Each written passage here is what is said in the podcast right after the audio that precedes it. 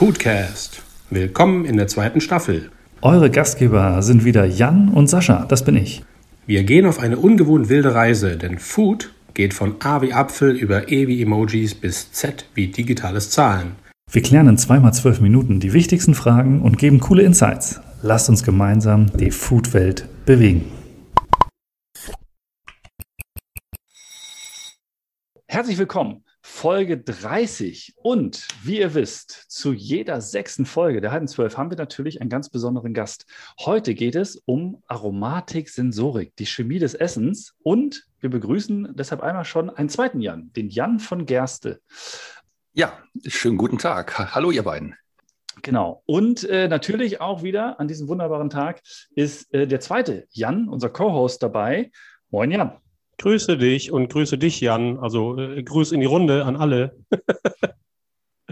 Ja, und äh, ich weiß gar nicht, allerdings haben wir, wir haben kurz vorher gesprochen und äh, unser Gast Jan hat gesagt, er weiß schon, äh, einige konnten wir damit überraschen, ihn nicht mehr, dass unser äh, zweiter Jan, unser Co-Host, bringt ja immer in den ersten sozusagen zwölf mal zwölf Sekunden, sagen wir immer, etwas mit aus der weiten Foodwelt, womit er uns überrascht. Deshalb äh, los geht's. So, das heißt, das Wort geht jetzt an mich. Ähm, ich freue mich, euch heute etwas mitzubringen, wo der Name Programm ist. Und zwar geht es heute um die Brennnessel. Ich habe frische Brennnesseln geerntet. Okay, ist ein ja, heimisches Gewächs. Das kann ich schon mal sagen. Und wenn der anfasst, dann kann das wehtun. Wobei ich auch Leute kenne, die es anfassen und es tut nicht weh. Ähm, was wollen wir denn heute damit? Ja, Jan, äh, äh, also der zweite Jan, unser Gast, äh, was machst du denn so alles mit Brennnessel? Äh, typischerweise erlebe ich die an den Waden bis zu den Oberschenkeln, wenn ich im sportlichen Bereich entweder mit dem Fahrrad oder mit dem Laufen, mit dem Laufschuh unterwegs bin. Also ich kenne Brennnesseln eher so aus der Beinregion. Okay, jemand ja. von euch schon mal gegessen? Ich kann mich nicht erinnern, vielleicht. Nee, ich glaube eher nicht. Also ich habe ich hab mal einen Smoothie draus gemacht, weil dem ja auch der Brennnessel auch irgendwie ein bisschen gesunde Wirkung zugesagt wird, aber das war eher mit ganz vielen anderen Zeug, was so gewachsen ist. Und äh, Brennnesseltee habe ich mal gehört, aber ich könnte jetzt aus dem Stand nicht sagen, was das Gutes kann. Deshalb bin ich sehr äh, gespannt, was du jetzt äh, dazu sagst. Ja, du hast schon zwei sehr tolle Verwendungsmöglichkeiten gerade aufgezählt. Also dadurch, dass wir ja irgendwie in den letzten Folgen häufiger mal über das Thema äh, selber anbauen, Gärtnern, äh, mit offenen Augen durch die Landschaft gehen, Bäume essen und umarmen geredet haben, äh, nutze ich das natürlich auch wirklich und achte auch bewusst darauf. Und mit Brennnesseln äh, mache ich zum Beispiel ein Pesto.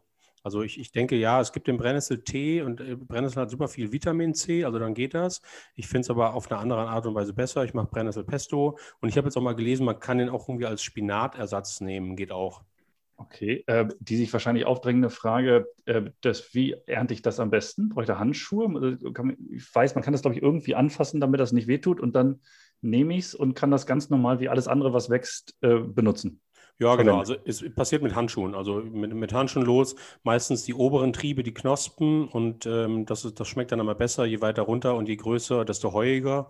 Also das ist etwas, was ich irgendwie mitgeben kann als Tipp. Ansonsten irgendwie so Küchenhandschuhe reichen. Man kann wohl äh, zu Hause kann man wohl diese, die, das Brennen äh, wegkriegen, indem man da mit einem Wellholz drüber geht, also mit Nudelholz. Äh, oder wahrscheinlich, da, man gibt noch andere Möglichkeiten. Ich habe das mal irgendwann probiert, hat nicht funktioniert. Also von daher kann ich mit Jan mitfühlen, der sagt, es brennt dann irgendwann an den Waden, bei mir an Armen. Deswegen mache ich jetzt auch ein Pesto draus, weil da kann ich die einfach nämlich schön brav mit Handschuhen in den Mixer schmeißen. Und wenn es hinterher rauskommt, brennt es nicht mehr. Das wäre jetzt nämlich genau die Frage gewesen, die ich gehabt hätte. Ähm, wenn das den Rachen runtergeht, brennt das dann noch? Nee, das, das, das verändert sich dann, glaube ich, durch das Häckseln einfach. Also diese, das sind ja wahrscheinlich ganz feine Härchen, die, die irgendwie dieses Brennen verursachen. Und wenn ich das dann wirklich zermale, zerhacke oder auch erhitze alleine, ähm, dann geht das alles weg. Ja, wieder was gelernt. Es ist saugesund, was hier so wächst. Nicht? Ja, nun aber, äh, ich habe ja, ich habe dich vorgestellt, Jan von Gerstel. Das ist natürlich jetzt eine ganz kurze Einweisung gewesen. Also du bist Jan von der Firma Gerstel. Der Titel heute sagt, es wird natürlich recht nerdig. Das haben wir auch schon festgestellt. Aber weswegen wir ausgerechnet dich heute hier haben und wenn es um das Thema Chemie des Essens, Aromatik, Sensorik geht, äh, mach doch mal ein kurzes Intro, wo du herkommst und vielleicht was die Firma Gerstel so macht und weswegen du heute hier sitzt. ja, danke erstmal. Ja, wir bauen Analysengeräte für die chemische Analysentechnik. Das klingt jetzt erstmal total trocken und wer Chemie in seiner Schule gehabt hat und äh, Chemie nicht toll fand, der wird auch jetzt sagen, boah, was soll das? Aber ich glaube, es wird am Ende schon ganz schön spannend werden. Also wir bauen die Geräte, die die, ich sag mal, Substanzen, die Substanzgemische wieder auseinandernehmen, um zu sagen, wie viel von was äh, ist da drin. Also klassisches Beispiel, so ich sag mal, ähm, wie viel Pestizid ist in den Getreiden drin? Das ist so die Fragestellung, die sich dann ähm, die Bauern, die Brothersteller und, und andere Leute einfach stellen. Und das ist ein Thema, mit dem wir uns beschäftigen. Wir reden dabei über hochkomplexe physikalisch-technische, aber auch chemische Prozesse, die in so einem Gerät ablaufen. Ich will da jetzt gar nicht so tief reingehen. Ich denke, wir kommen da bestimmt gleich noch an den anderen, ein oder anderen nerdigen Punkt, wobei ich das überhaupt nicht nerdig finde, sondern völlig normal. Aber das ist ja, liegt in der Natur der Sache. Ja, und ich beschäftige mich seit, jetzt muss ich überlegen, 1989 so ungefähr mit diesem Thema und bin, bin in dem Thema drin. Ähm, gehöre also auch schon zu der etwas älteren Generation. Freue mich aber hier im Podcast zu sein und ich denke, wir steigen dann gleich mal in so einige Details ein, bevor ich jetzt hier zu weit aushole und die zwölf äh, Minuten Sektionen dann schon wieder um sind. Ja, ja, ja, genau. Also äh, ich musste auch gerade schmunzeln. Ne? Also äh, es hört sich nerdig an, aber ist für mich nicht nerdig. Also willkommen in deiner Bubble, ja? Genau. ja, ja das, das, ist tatsächlich so. Sehr, sehr gut. Ich, ich, würde mal versuchen, das irgendwie runterzubrechen für die Hörer, die jetzt denken, okay, was macht er denn wirklich? Also das heißt, Pestizide kann man jetzt nicht trinken, aber du hast ja selber ein schönes Beispiel irgendwie ähm, auch dabei. Whisky kann man zum Beispiel trinken. So, und ich trinke auch sehr gerne genau. Whisky. Der wird jetzt aus Getreide gemacht und äh, je nachdem, wo er herkommt und was man macht, schmeckt er ja immer anders. Und dann kommt dann wenn man will, jemand wie du ins Spiel mit den Geräten, der irgendwelchen Laboren hilft, um zu sagen, warum schmeckt er denn eigentlich so, wie er schmeckt. Ähm, ist das mhm. so ein Anwenderfall? Das ist auch ein Anwenderfall. Ich habe bewusst erstmal einen sehr äh, anderen genommen, um einfach, äh, ich sag mal, aus der, aus der wissenschaftlichen Ecke erstmal den Einstieg zu haben. Äh, wenn wir jetzt in den Food-Bereich reingehen, ist Whisky ein tolles Thema. Ich habe, wie du, Jan, auch Sachen mitgebracht. Ähm, Schön, einen, sehr gut. Es, es setzt sich durch irgendwann. Ja, natürlich. Ähm, ich habe also einen Whisky mit, du hast es gerade schon angedeutet, und ich habe ein paar Kaffeebohnen dabei, weil das eigentlich zwei schöne Beispiele sind, die ähm, viele Leute kennen. Der Whisky steht jetzt mal Sinnhaftigkeit für, äh, in, in, in, als Beispiel für alkoholische Getränke mit Geschmack. Ich drücke es mal so aus. Ja, und das ist genau der Punkt. Also ähm, die Geräte können auch, wenn man sie richtig anwendet, rausfinden, was ist da drin ähm, in welchen Mengen und den Wissenschaftlern, den Produzenten oder jedem, jedem, der es wissen will oder der sich damit beschäftigt, zu sagen, da sind die und die chemischen Substanzen drin. Das ist so das, was da, ich sage mal, die ganz große Überschrift ist. Ja, und auch, äh, das ist ja auch, also Whisky wird ja auch, äh, so kann aus Getreide auch äh, teilweise hergestellt werden. Und es ist natürlich auch Pestizidbelastung. Also geht dann ja auch darum, ich sage mal, das interessiert natürlich jetzt die Lebensmittelindustrie und als End, uns als Endverbraucher natürlich auch, weil es gibt ja Regularien, wie viel drin sein darf und so weiter. Mhm. Das ist dann der eine Fall. Und dann natürlich auch ja, ne, also wir haben ja auch, das sagen wir immer so ein bisschen scherzhaft, der sogenannte Volksgaumen, der hat ja, der hat ja nachgelassen. Also wenn ich wirklich ein Glas Whisky, ein Glas Wein, eine Kaffeebohne kaue, esse, trinke, wie auch immer, ähm, dann zu sagen, was ist der, was schmecke ich denn da alles? Und jetzt hat äh, ähm, hier, Jan hier, ähm, der nun ganz viel mit, mit auch in der Gastro damit mit diesen Sachen ja auch spielt, mit den verschiedenen ähm, Empfindungen und dann auch, was sich am Gaumen tut, hat mir vorher auch gesagt, dass, was hast wie viel, wie viel ist in Kaffee alleine drin? Ich würde sagen, 800 sind es, ne, Jan? 800 Aromastoffe? Ich möchte mich da gar nicht auf eine Zahl festlegen. Vor allem ändert sich das äh, je nach Röstverfahren und je nach äh, Lagerung und je nach anderen Dingen. Also äh, es sind etliche, ja. Aber wir reden nicht über eine Handvoll, ne? Nein, also. nein, nein, nein, nein, nein, nein, nein. Wir reden schon über äh, etliche. Also und da sind wir tief in, der, tief in, der Chemie drin, Jan. Also das heißt, vielleicht erklärst du noch mal ganz kurz ähm, Aroma. Also äh, das ist ja ein schönes Wort und das verbinde ich natürlich als Koch auch mit Genuss und mit Geschmack. Aber eigentlich ist es ja eine, eine hochpragmatisch wissenschaftliche Geschichte. Ähm, magst du mal kurz sagen, also warum kann denn eigentlich zum Beispiel ein Kaffee unter 800 unterschiedliche Aromen haben? Weil man auch eigentlich sagt, das ist Kaffee. Ja, also da, da, muss man ein bisschen ausholen. Ähm, und jetzt lassen wir ja auch ganz bewusst die Pestizide, also die Lebensmittelsicherheit, würde ich sagen, haken wir jetzt ab, tun wir weg. Und jetzt gucken wir uns wirklich an, was ist im Kaffee drin und was sollte im Kaffee sein.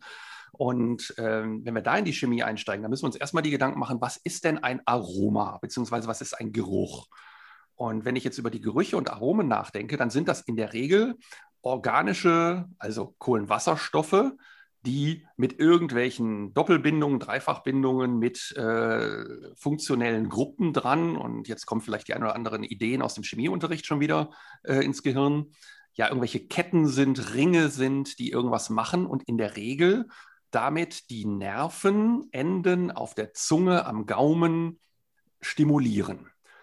So, das ist das, was dahinter steckt. Das sind äh, bei Aromen, die man riechen kann, in der Regel leichtflüchtige Substanzen. Also wir nennen die dann die, die, die VOCs, die Volatile Components, also Volatile Organic Components, ähm, also leichtflüchtige Substanzen. Das merkt man schon, wenn man so einen Whisky aufmacht der, oder so einen Wein im Glas hat. Man riecht da schon was. Das heißt also, aus diesem Wein müssen schon mal diese Substanzen rauskommen. So, warum kommen die raus? Ja, die sind sehr klein und haben in der Regel einen Dampfdruck, also sprich einen, einen Verdampfungsgrad, der deutlich tiefer ist als das von Wasser. Wir wissen, Wasser kocht bei 100 Grad.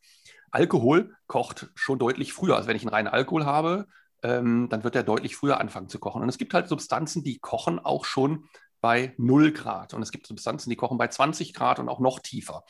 Das sind ja diese drei äh, Aggregatzustände, die wir haben, von fest über flüssig zu gasförmig. So. Und die Substanzen, die sehr schnell gasförmig sind, also ich sag mal bei Raumtemperatur, wir haben jetzt hier, äh, in, in, meinem Büro habe ich jetzt 25 Grad, weil die Sonne so eben drauf geschienen hat.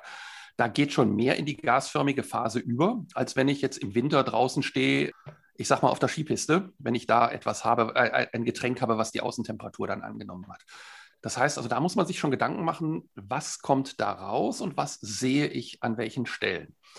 Und ich kann solche Sachen halt auch austreiben, wenn ich ein Weinglas zum Beispiel nehme und es einfach ein bisschen in der Hand vorwärme oder diesen Whisky in, in diesem Schwenker nehme, in die Hand nehme, vorwärme mit meinen 37 Grad Körpertemperatur und eventuell noch dabei ein bisschen schwenke, dann kommen diese Substanzen raus. Beim Geschmack geht es dann aber auch schon so weit, dass Sachen, die nicht rauskommen, also wenn ich jetzt was trinke, dass das erst auf dem Gaumen sich entfaltet, das sind dann Substanzen, die einfach größer sind also größere Moleküle, die nicht in die Gasphase gehen, die in der Flüssigkeit bleiben und dann erst auf dem Gaumen kommen. Also in der Regel reden wir über organische Substanzen, die irgendwelche Ketone, Aldehyde und ich will da jetzt gar nicht so tief einsteigen, andere Dinge noch haben, äh, funktionelle Gruppen haben, die dann mit unserem Körper reagieren. Und unser Körper ist sehr gut darauf trainiert, gut riechende und gut schmeckende Sachen mit einem positiven ähm, Erlebnis zu verbinden und verdorbene Ware äh, auch direkt zu sagen, oh, das geht gar nicht, das äh, spucke ich jetzt direkt wieder aus.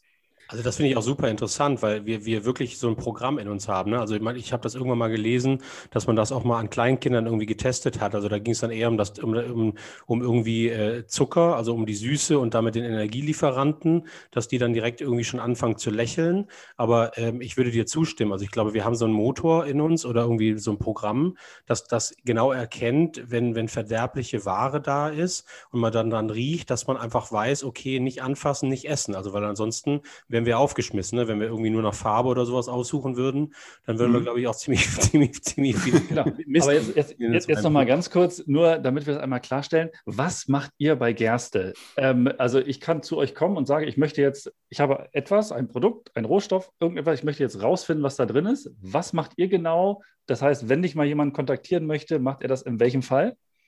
Gar nicht. Gut, dann haben wir den Werbeblock haben wir auch beendet. die haben einfach viel Wissen und machen nichts. Also das ist, genau. das ist doch super. Irgendwie, ihr wisst es und dann, genau. Ja. Also wir, wir selber machen, bauen die Geräte und entwickeln die Geräte und die Techniken, mit denen man diese Analysen machen kann, bauen dann die Geräte und geben die den Firmen, die diese Analysen dann machen. Das sind, ich sag mal, die klassischen Firmen, äh, die sich mit Aromen beschäftigen, die Lebensmittelhersteller, die Bierbrauer, die ähm, Universitäten, die forschen im Bereich Geruch und Geschmack. als auch die, ich sag mal, die großen Auftragslabore. Wir kennen sie alle, wenn wir auf einer Wasserflasche hinten drauf äh, schauen, wer die Analyse gemacht hat, dann wissen wir schon, das sind unsere, das sind unsere Kunden. Und diese Kunden benötigen Techniken und Geräte, mit denen sie diese Analysen machen können. Und die Auswertung erfolgt in der Regel bei dem Auftraggeber des ähm, Produkts. Einer zu mir und ich hatte tatsächlich schon den Fall, der sagte, der sagte, kann ich den Whisky bei euch analysieren lassen? Ja, grundsätzlich geht das. Wir haben ein Labor, weil wir solche Sachen bauen und dann auch natürlich wissen wollen, ob es funktioniert. Aber wir sind kein Auftragslabor, dass wir das äh, machen. Deshalb habe ich sofort gesagt, wir machen es nicht, aber es gibt genügend Labore, die das tun, ja. Genau, also ich muss mir, also aber grundsätzlich habe ich verstanden, ihr macht, ihr baut die Geräte, weist das natürlich ein, aber wenn ich es dann machen möchte, muss ich mir selber das entsprechende Labor oder die, die Räumlichkeiten dafür suchen und herstellen. Oder, oder im Idealfall selber äh, im, in der Firma äh, etablieren. Ja, okay, okay. Ja, super. Ja, äh, jetzt müssen wir noch mal den Schwenk zu davor finden. Genau, lassen wir den Werbeblock weg. Ja, nee, alles gut. Ähm, wie machen wir das denn jetzt bei Kaffee? Also du kannst uns ja mal erklären, wenn wir jetzt gehört haben, irgendwie 800 Aromen sind drin und um ungefähr, also wir mhm. jetzt nicht fest. Wenn ich die jetzt rausfinden will, also weil, weil das interessiert jetzt schon auch irgendwie die, die Leute, ja. die zuhören, wie geht ihr vor? Also ich meine, ich habe eine Kaffeebohne in der Hand, die kann ich ja nicht einfach irgendwo in ein Gerät reinschmeißen und dann kommt hinterher irgendwie ein Computerausdruck raus. Da würde ich dir schon fast widersprechen, selbst das geht. Bitte? Mann, Mann, Mann. Ich habe immer gute Ideen so am Nachmittag. Also von daher danke. Ja, kein Problem. Also ist, ist vielleicht nicht die optimalste Version, aber auch das würde gehen. Also wenn du so eine Kaffeebohne in die Hand nimmst und äh, reibst die mal in deinen Fingern und riechst dann, und ich habe tatsächlich ja gerade eine in der Hand, ich mache das gerade mal, dann rieche ich da den klassischen Kaffee, die, diese Röstaromen, das, das Rösten riecht man. Das ist jetzt nicht, der, das ist jetzt noch nicht so wahnsinnig aussagekräftig. Aber was ist mit der Kaffeebohne passiert? Ich fange mal einen kleinen Tick vorher an. Da, da, ist eine grüne Bohne, die wurde geröstet, dann wurde sie braun, platzt auf und dann wird sie quasi verpackt und dann kommt sie in den Handel. Gehen wir vom Kaffeevollautomaten aus oder von der klassischen Hand, äh, echten Handarbeit, dann würde ich die Bohne jetzt mahlen, aufbrühen und beim Aufbrühen haben wir schon den ersten chemischen Extrakt, äh, den chemischen Prozess. Das heißt, ich extrahiere mit dem heißen Wasser die ganzen Geschmacks-, Geruchs- und sonstigen Stoffe durch den Filter in, mein, in meine Tasse oder in die Kanne und dann in die Tasse. Und in der Kanne passieren natürlich jetzt verschiedene Dinge. Je länger ich das warm halte, desto mehr gehen die Aromastoffe kaputt, weil die sind auch sehr fragil. Aber gehen wir jetzt noch mal von aus, wir haben einen frisch aufgebrühten Kaffee. So, und jetzt kann man diesen Kaffee quasi in ein Gläschen tun. Und wir reden jetzt mal so über ein kleines Glasgefäß, wo wir dann mal so 10 Milliliter reintun und haben noch 10 Milliliter Luft oben drüber. Und diesen er erwärmen wir, beziehungsweise der ist ja noch warm. Und jetzt gast da ja Kaffeeduft aus. Das ist ja dieser tolle Duft, den man so hat, wenn man so morgens den Kaffee frisch brüht und der, der, der wabert so schön durch die Küche. Also das, das ist so ein Bild, was ja vielleicht viele Leute auch kennen. So, und diesen Duft, den habe ich jetzt quasi in diesem Glasgefäß oben in dieser Dampfphase, das, man nennt den Kopfraum, Dampfkopfraum, in der Fachsprache dann Headspace-Analytik da nehme ich mir jetzt eine Probe raus. Also dann nehme ich, fahre ich jetzt mit einer Spritze durch einen, durch einen Gummistopfen durch und nehme mir jetzt einen gewissen Anteil von Gas raus, wo auch diese Aromen drin sind und injiziere die in meinen Gaschromatographen. Jetzt wäre mal ein bisschen nerdig. Dieser Gaschromatographen macht eigentlich nichts anderes, als dieses Gas jetzt quasi auf eine Trennsäule zu geben. Und so eine Trennsäule muss man sich vorstellen wie ein Fluss der Fluss, du steigst mit deinem Kajak vorne ein oder ihr, ihr seid eine Gruppe, ihr steigt in der Kajak vorne ein und ihr fahrt jetzt den Fluss runter. Und jetzt gibt es Leute, die sagen ganz sportlich, ich fahre ganz schnell da durch und bin am Ziel. Wunderbar, der ist der Erste im Ziel. Und die anderen sind halt, oder die, die langsamsten, die sehen, oh, da ist eine Kneipe, ich trinke mir noch ein Bier. Und da ist noch eine Kneipe und ich trinke mir noch ein Bier. Und dadurch kommen die nur sehr langsam vorwärts. Sascha, er meint uns.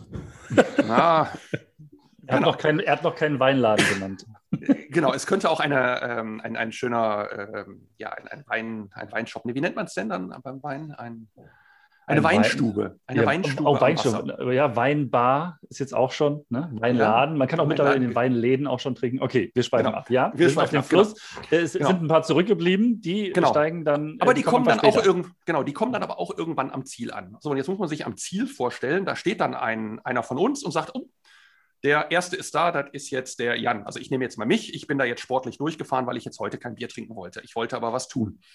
Gut, dann kommt der zweite Jan an und sagt, boah, ich habe heute zwei Wein getrunken auf dem Weg, ich bin dann da. Und der dritte sagt, oh, also du Sascha kommst jetzt, weil du das, du hast dich gerade selber in die Position gebracht, deshalb nehme ich das Mhm. Du kommst Ist- dann nach 20 Wein das- auch noch auf dem Ist, das, Kajak. ist, ist es tatsächlich, ist, also das klingt ja so einfach. Ist jetzt ja, also, ne, ist es wirklich dann mit der Zeit kommen dann schon die einzelnen Ja. Aromen, sind es dann? Ja, ja. ne? Also genau, man Kommen trennt schon quasi raus. die Chemie. Genau, man trennt quasi Mhm. die Chemie. Ähm, äh, Also das war jetzt ein plakatives Beispiel. Nee, Chemisch sehr, gesehen- sehr gut, sehr gut, sehr gut dargestellt. Deshalb, also ich habe sofort verstanden. Das ist gut. Mhm. Ähm, chemisch gesprochen äh, ist in dieser Glasröhre, die der Gaschromatograph hat, wir reden da von Innendurchmesser von 0,4 Millimeter, also wirklich klein. Äh, die ist dann auch noch innen belegt mit einer Chemie. Und jetzt muss man sich sagen, okay, der Weinschoppen, äh, der, ja, der, die Weinbar ist sozusagen die Chemie, die an der Glaswand hängt. Und die Substanzen haben eine gewisse Affinität dazu. Manche haben keine Affinität, die rutschen quasi durch. Andere haben eine höhere Affinität und werden mehr oder weniger festgehalten. So wie so Tentakel, die dann einfach den zurückhalten, obwohl der eigentlich mit dem Gasstrom, also dem, dem, dem Fluss, der da fließt, durchgeleitet werden. Ich würde da jetzt auch gar nicht weiter eingehen. Genau. Genau. Und äh, nein, also das ist dann auch, ich, ne, wir wollen auch, ich, ich weiß, wir könnten mit dir richtig abtauchen, aber äh, ich sag mal, für mich jetzt die, die, eine Frage, die sich sofort aufgedrängt Mhm. hat, war quasi, das geht ja mit allem? Fragezeichen. Ähm, in dem Fall erstmal mit allem, was ähm, in der Gasphase über dem Kaffee quasi sich ja, gebildet hat. Also alles das, was aus dem Gas, äh, was gasförmig ist. Es gibt eine zweite Klar. Technik, die nennt sich dann die Flüssigkeitschromatographen. Und dann sind wir bei dem Fluss schon deutlich näher, weil dann nämlich tatsächlich ein, durch ein, wie ein Fluss eine Flüssigkeit durchgepumpt wird. Also in dem Fall ein organisches Lösungsmittel in der Regel, welches dann durch eine andere Säule, die einfach ein bisschen dicker ist, ähnliche, ähnliche Prozesse hat, aber am Ende auch das trennt. So, und ich trenne jetzt viele Substanzen. Es gibt sogar Substanzen, die bleiben vorne quasi bei der ersten Kneipe hängen Mhm. um das plakativ zu halten. Ähm, die kommen gar nicht durch und die kann ich dann eigentlich nur damit äh, wieder von dieser Säule, also Trennsäule nennen wir das, äh, wieder runterkriegen, indem ich sie einfach äh, rückwärts spüle, also den Fluss umdrehe und raus, rausputze. Oder gegebenenfalls muss ich sogar den Fluss äh, vorne äh, ausbaggern und die Leute da wegnehmen. Ähm, die Chemie, die dahinter steckt, ist komplex. Die, das hängt jetzt davon ab, was habe ich für eine Säule, was habe ich für Zielsubstanzen, die ich analysieren will.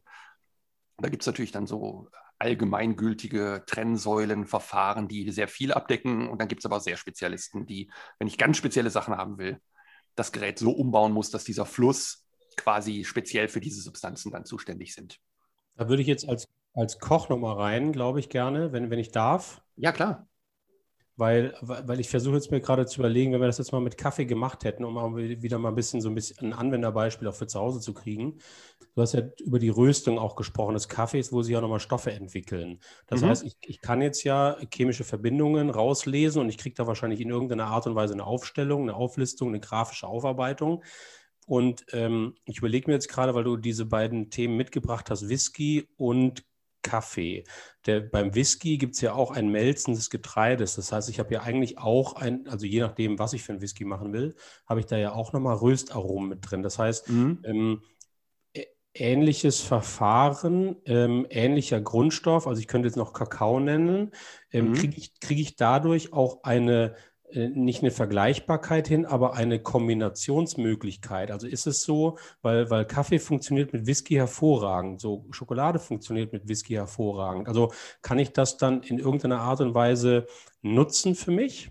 Ich denke, wenn du siehst, welche Analyten, also welche Substanzen in deinem Kaffee drin waren und welche Substanzen in einem Whisky sind und welche Substanzen in der Schokolade sind, dass man da eventuell Rückschlüsse ziehen kann, mh, bin ich aber vielleicht jetzt nicht der richtige äh, Wissenschaftler zu. Aber es, aber es ist, wenn man es runterbricht, also wenn ich es richtig verstanden habe, ihr geht ja wirklich als Firma, ihr liefert die Geräte dazu, man geht dann runter bis auf die chemische Grundsubstanz, die Grundkette, ne? also C, was ich was, ne? Jetzt Absolut, nicht- genau. So Auf die mit- Einzelkomponente. Genau, richtig. genau, mit Strichhochringen, was man so aus der, aus der Chemie kennt. Und Mhm. dann äh, erkenne ich praktisch, das sind die gleichen. Und dann, wahrscheinlich ist das dann, das wäre dann richtig nerdig, aber das wird wahrscheinlich äh, mit höchster Wahrscheinlichkeit, oder das wird mit Sicherheit auch gemacht, dann zu gucken, was gut miteinander harmoniert, ne? um dann Ja. die Antwort auf die Frage zu geben. Das geht mit Sicherheit, ist halt wahrscheinlich einfach nur ein Getüftel, weil wenn ich natürlich eine Liste von 800 habe und ich habe 300, die in beiden auftauchen, dann muss ich natürlich rausfinden, was genau das ausmacht, was da miteinander gut harmoniert oder was dem zum Beispiel dann da entgegenspricht. Ähm, Es wird ja mit jeder Komponente, mit jeder Grundsubstanz, die ich zufüge, kriege ich ja die gleiche Auswahl. quasi an, an, an Grundstoffen. Und dann wird es ja immer also die Komplexität ist ja exponentiell, erhöht sich ja. Die ist unglaublich, ja. Das, ist auch, das sind auch Sachen, wo, wo die Leute, die mit den Geräten am Ende arbeiten, und ich nehme ne, gehe jetzt mal noch einen Schritt weiter, Parfümöle, ähm, also für die Parfümindustrie, die sind ja noch mal komplexer. Ähm, da ist es tatsächlich so, dass wenn man da irgendwo einen, einen Hauch von einem anderen, äh, ich sag mal, Geruchsstoff noch dazu tut, dass sich das komplette Bouquet umdreht und verändert. Und das zu, äh, also diese Frage, was da mit wem harmoniert, ob man das daraus lesen kann, puh, weiß ich nicht. Schwer zu, aus meiner Sicht schwer zu sagen. Also ja, ich, äh, bin ich vielleicht der falsche Ansprechpartner für. Ja. Alles gut, aber es, es gibt ja irgendwie so langsam so einen Einblick in, wie komplex und schwierig dieses Thema ist, weil du weißt ja selber, dass ich mich auch mit solchen Fragen gerne mal beschäftige. Und äh, Sascha, also ähm, es gibt ja dieses Food Pairing, was ich dir genannt habe, auch diese Website, die sich ja auch irgendwelche solche molekularen äh, Grundthemen ähm, nehmen und die dann irgendwie verbinden. Und es gibt ja auch gut funktionierende Sachen. Ich nehme mal das Beispiel, so haben wir uns ja auch kennengelernt, Jan, äh, Rum mhm. und Cola funktioniert mhm. zusammen. Also das ist ja etwas, das ist ja äh, unter den Top 3 der meistgetrunkensten Longdrinks weltweit. Und es gibt, es muss ja irgendeinen Grund geben, warum Rum mit Cola funktioniert. Und wenn man das sich jetzt mal analytisch betrachtet, dann liegt es ja irgendwie in der Molekül, Molekül in der Aromazusammensetzung. Und dann ja auch nicht zu vergessen, wie wir diese Stoffe dann aufnehmen. Ne? Also irgendwie im ja. Mund und retronasal. Ja, ja, ja. Also klar, am, am Ende liegt es daran, wenn ich ein Produkt erstelle, egal ob ich jetzt eine Rum-Cola-Mischung mache oder ob ich ein Whisky mache, am Ende muss der Mensch das riechen können und die Mischung am Ende gut finden können. Ähm, und da gibt es mit Sicherheit Sachen, die, die gut oder besser zusammenpassen als andere. Das ist, wie, wie gesagt, jetzt nicht unsere direkte Aufgabe, sondern aber das ist definitiv das, was am Ende ankommt. Und wenn ich mir ähm, anschaue, was da auch an Fehlaromen mit passieren kann, also wir haben Fragestellungen gehabt, wo jemand sagte, ja, mein Bier riecht komisch. Ja, wonach riecht es denn? Ähm, ja, weiß ich nicht. Ja, dann kann man jetzt also auch noch hergehen und sagen, am Ende an dieser Ziellinie, wo, wo wir den sogenannten Detektor haben, also der, der misst jetzt jede einzelne Substanz und versucht über, einen, einen äh, über die Massenspektrometrie sozusagen herauszufinden, ähm, was habe ich denn da für ein Molekül? Das ist jetzt, da steige ich jetzt erstmal noch nicht ein, äh, wie das technisch funktioniert, aber der sagt dann, das ist Ethanol. Also da ist jetzt mal aus dem Whisky der Ethanol ist durchgekommen. Okay. Und dann kommt da irgendein Geruchsstoff, ein Keton, ein Aldehyd oder sonst irgendwas. Und dann kann ich das analysieren und sage, okay, das besteht aus diesem CX, H, O, irgendwas und vielleicht noch ein Stickstoff dran, keine Ahnung. So, und wenn ich dieses Molekül identifiziert habe, und ich weiß, das kommt nach 17 Minuten aus diesem Gerät hinten am Detektor an und würde dann am Ende noch meine Nase hinhalten und kann dann sagen, ah, das riecht jetzt grün oder das riecht nach muffig, Kartoffelkiste oder das riecht nach ähm, Zitrone, Limone, irgendwie sowas, dann kann ich eine Unterscheidung machen und dann kann ich versuchen herauszufinden, ob Gerüche da zum Beispiel oder ja, in der Regel Gerüche dann da drin sind, die mich in meinem in dem Gesamtkomponenten stören. Also da ist der Weg dann ein anderer, aber äh, also ich bin jetzt bei den Störfaktoren eher als bei den, äh, wie setze ich was ideal zusammen. Äh, das sind eher so die Fragestellungen, die, von denen wir mitkriegen. Die anderen mag es mit Sicherheit auch geben. Ja, oder wie ich Sachen auch hervorhebe. Ne? Also es geht ja auch, ich sag mal, wir reden dann ja auch darüber, das ist ja äh, klassisch Yin und Yang. Ne? Es gibt Gutes und Schlechtes in, in, in, dieser Welt. Du weißt, also wir sind ja auch nun, äh, sagen auch, ähm, dass natürlich äh, so gewisse Themen gibt. Ich sag mal ganz plakativ, gibt es so, wieso ist in einem Erdbeerjoghurt keine Erdbeeren mehr? Ne? ja, so, ja, genau. Ähm, genau, also da, für mich wäre jetzt auch mal die Frage, also das geht, wenn ich richtig verstanden habe, ja wirklich bei quasi allem so? Ist es tatsächlich komplexer oder also kann man ähm, ähm, das auch so rausfinden, dass man sagt, hey, was schmeckt denn so wie etwas, aber das kann man auch auf einem anderen Weg natürlich herstellen. Also, dass man es sicherlich chemisch herstellen kann, ist mir völlig klar. Deshalb sind im Erdbeerjoghurt keine Erdbeeren mehr. Mhm. Ähm, aber gibt es auch solche Fälle, ja. Dass man sagt, kann, kann, ich irgendwie, ich, ich, möchte einen Geschmack haben, der ist natürlich, kann ich ihn auf einem anderen Weg natürlich herstellen, dass man solche Sachen auch rausfindet? Ja, ja, also man muss im Prinzip sehen, äh, wenn ich irgendwelche ähm, Prozesse habe, ähm, die, wie soll ich das nennen, ähm, die Geruchsstoffe erzeugen, dann muss ich, muss ich mir mal überlegen, was, was kommt da raus und ich schaue mir die mal an. Also, ich nehme mir einen Pilz, der irgendwie, wenn ich den nachher in irgendwas löse, einen gewissen Geruch erzeugt. Den gucke ich mir mal an. Und wenn ich jetzt vorher weiß, ein, ähm, ein, ein Geschmacksstoff hat genau diesen, diese chemische Komponente drin und die finde ich da auch wieder, dann könnte ich mir ja überlegen, ob ich diesen, diesen Weg der, der Erstellung dieses Geruchsstoffes nicht über den Geschmacksstoff des Auspressens von einer Grapefruit, und jetzt wären wir sehr konkret, erzeuge, weil so viel Grapefruits gibt es auf dieser Welt gar nicht, aber es gibt sehr viele Leute, die Grapefruitsaft trinken möchten. Und dann hat man halt herausgefunden, dass Pilze oder eine gewisse Form von Pilzen ähm, nach verschiedenen Herstellungsverfahren einen ähnlichen, wenn nicht sogar den gleichen Geruchs- und Geschmacksstoff entwickeln. So, wenn man den jetzt quasi aus dem Pilz wieder raus extrahiert, das sind dann andere chemische Prozesse, aber ich brauche diesen einen Stoff. Wenn ich den dann raus extrahiere, dann habe ich quasi einen natürlich hergestellten Aromastoff, der jetzt nicht aus der Grapefruit gewachsen ist, sondern aus einem Pilz gewachsen ist, der aber chemisch exakt das gleiche ist. Das geht. Das ist ja wirklich, ist ja wirklich spannend. Das ist ja, hat ja so ein bisschen Sherlock Holmes-Charakter auch, ne? Ja. Dass man, dass man immer auf der Suche ist, wie kann ich jetzt, wo kann ich jetzt das herbekommen oder wie kriege ich das hin? Ach, guck mal, da taucht es wieder auf und so. Das ist wirklich, ähm, ja, ja, auch quasi unendlich, ne? Bei der Vielfalt, die wir auf der Welt haben. Auf jeden Fall. Ja, ich bin dann so beim Baukasten, also wo ich mir überlege, also ich, ich, ich versuche das dann immer ja irgendwie für irgendwas zu nutzen. Ähm, ich finde das so, so, super, super spannend, wie man, wie man da irgendwie tief einsteigen kann und das herausfindet. Ähm, gibt es irgendwie, weiß man, wie viele Aromastoffe es gibt? Also weiß man, wie groß diese, diese Anzahl von unterschiedlichen Aldehyden und Ketonen sind? Weiß man das? In der Theorie könnte man das vielleicht berechnen. Also wenn man jetzt nur auf Aldehyde und Ketone geht, das ist eine endlich, äh, nee, endlich würde ich nicht sagen, aber das ist eine, eine überschaubare Zahl, die man sicherlich berechnen kann. Äh, hängt an den Doppelbindungen pro äh, C, Doppel, äh, also äh, ich will es einfach machen. Also ja. die C, C-Schlangen, die da entstehen, also Kohlenstoffmoleküle, äh, die, da, die da sind, da kann ich halt nur äh, endlich viele Doppelbindungen reinsetzen und dementsprechend kann ich halt auch, kann ich das irgendwie berechnen, wie viel das dann wären. Ähm, aber dann wären es auch irgendwann nicht mehr die, dann sind es nicht mehr die Geruchsstoffe, sondern dann ändert sich diese komplette chemische Eigenschaft dieser Substanzen, dann ist es kein, also gefühlt kein Geruchsstoff mehr. Ich glaube, dass man die Anzahl einigermaßen vorhersagen kann, aber ich glaube auch, dass es da immer wieder neue Sachen geben wird, die man findet. Ob die eine Rolle spielen in der Sensorik, mag dahingestellt sein. Ich glaube, wir sind heute schon so weit, dass wir relativ viel kennen, auch wenn wir bestimmt, auch wenn wir Mischungen, die wir haben, äh, ins Unendliche, ich meine, es ist wie bei den Lottozahlen, wir ziehen sechs Zahlen und haben 49 Millionen äh, Möglichkeiten. Und wenn ich jetzt nicht nur sechs habe, sondern äh, noch viel, viel mehr und die dann auch noch in unterschiedlichen Massen, also Mengen quasi zusammenmischen kann, dann habe ich da ja auch nochmal ein Wahnsinnspotenzial. Und dann passieren ja da nochmal Interaktionen zwischen den Molekülen. Das heißt, die Moleküle selber verändern sich ja auch durch Lagerung. Genau. Nehmen wir den, ja, erzähl ruhig weiter kurz.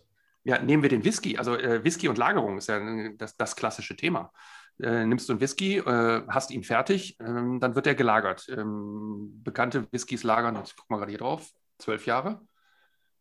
Der hat zwölf Jahre gelagert. Äh, der ist in irgendeinem Eichenfass. So, was passiert denn da? Diese, die, diese Flüssigkeit saugt aus diesem Eichenfass ja auch organische Substanzen. Dann kommen die wieder in Luft, dann verändern die sich wieder, dann saugen sie wieder. Das ist ja, das ist ja genau das, weswegen man das so lange lagert. Genau. Jetzt, jetzt kommt so ein bisschen der Nerd in mir durch. Äh, auch, auch auf, auf, die Gefahr hin, dass ich jetzt gerade so ein bisschen im Thema quer, ähm, quer eingehe, aber ähm, Big Data. Mhm. Ähm, ihr habt ja quasi Big Data. Ist es jetzt so, dass, dass die Kombinationsmöglichkeiten, also wenn wir jetzt über Supercomputer und so oder Quantencomputing und sowas reden, dass ja dann jetzt ihr quasi auch vor einem wahrscheinlich Quantensprung steht der Kombinationsmöglichkeiten?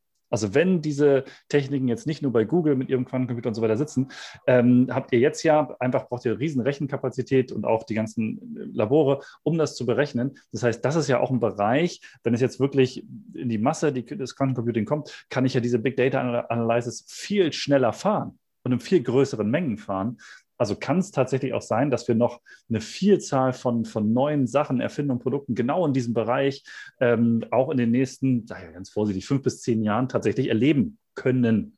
Ich nehme mhm. mal den Konjunktiv. Mhm. Könnte ich mir vorstellen, ähm, das Wissen bei uns ist wieder sehr niedrig, weil wir, wie gesagt, nur die Geräte herstellen, aber die Anwender, die in diesen, ich sag mal, Aromalaboren tätig sind, die müssen natürlich auch erstmal alles analysieren. Das heißt, die müssen für jeden Lauf, für jede Analyse, und ich sag mal, so eine, so eine Aromaanalyse liegt irgendwo zwischen einer halben Stunde und einer Stunde reiner Laufzeit ohne Probenvorbereitung, ähm, die so ein Gerät braucht. Äh, die müssen jetzt sozusagen erstmal eine Big Data Evaluierung, also äh, Generierung machen, um sozusagen da was zu haben dass man dann hergehen kann und die ganzen Sachen oder die Ergebnisse quasi in eine Datenbank schmeißen kann und sagen kann, hey, bei dem Produkt haben alle Referenzkunden das Panel gesagt, boah, das riecht gut und bei dem riecht es schlecht. Und wo sind jetzt die, die, die Unterschiede? Ich glaube, das ist machbar. Ich glaube aber, dass die Datenmenge, die im Moment generiert wird, dafür noch nicht so groß ist. Ich bewege mich da aber auch wieder auf dünnem Eis, weil die Aromahersteller lassen da auch nicht so dolle in die Karten gucken, weil jeder für sich sozusagen da forscht und natürlich seinen Marktvorteil nutzen will. Also mein ähm, Kopf rattert auf jeden Fall und äh, wir sind leider schon am Ende.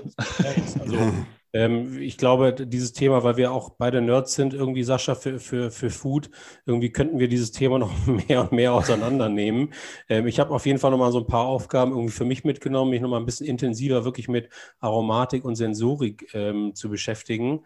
Und deswegen war es super schön irgendwie. Und ich glaube, Jan, auch äh, wenn du irgendwo äh, da ein Fachmann bist, du hast es wunderbar plakativ irgendwie beschreiben können. Ich habe die Bilder im Kopf, also sowohl von Kaffee, Whisky, Grapefruit als auch dem Fluss und äh, vor allen Dingen Sascha Sascha, der an jeder Weinbar erstmal eine Pause macht. Äh, vielen, vielen Dank dafür. Das geht nicht mehr weg heute. Ich hoffe, dir hat es auch ein bisschen gefallen. Auf jeden Fall, hat Spaß gemacht mit euch.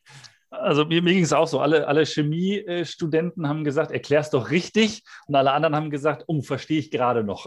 Ja, ja, genau. Also wenn, wenn das einer von mir aus der, ich sag mal, aus meiner Bubble hört, der wird sagen, boah, was erzählt er da für ein triviales Zeug?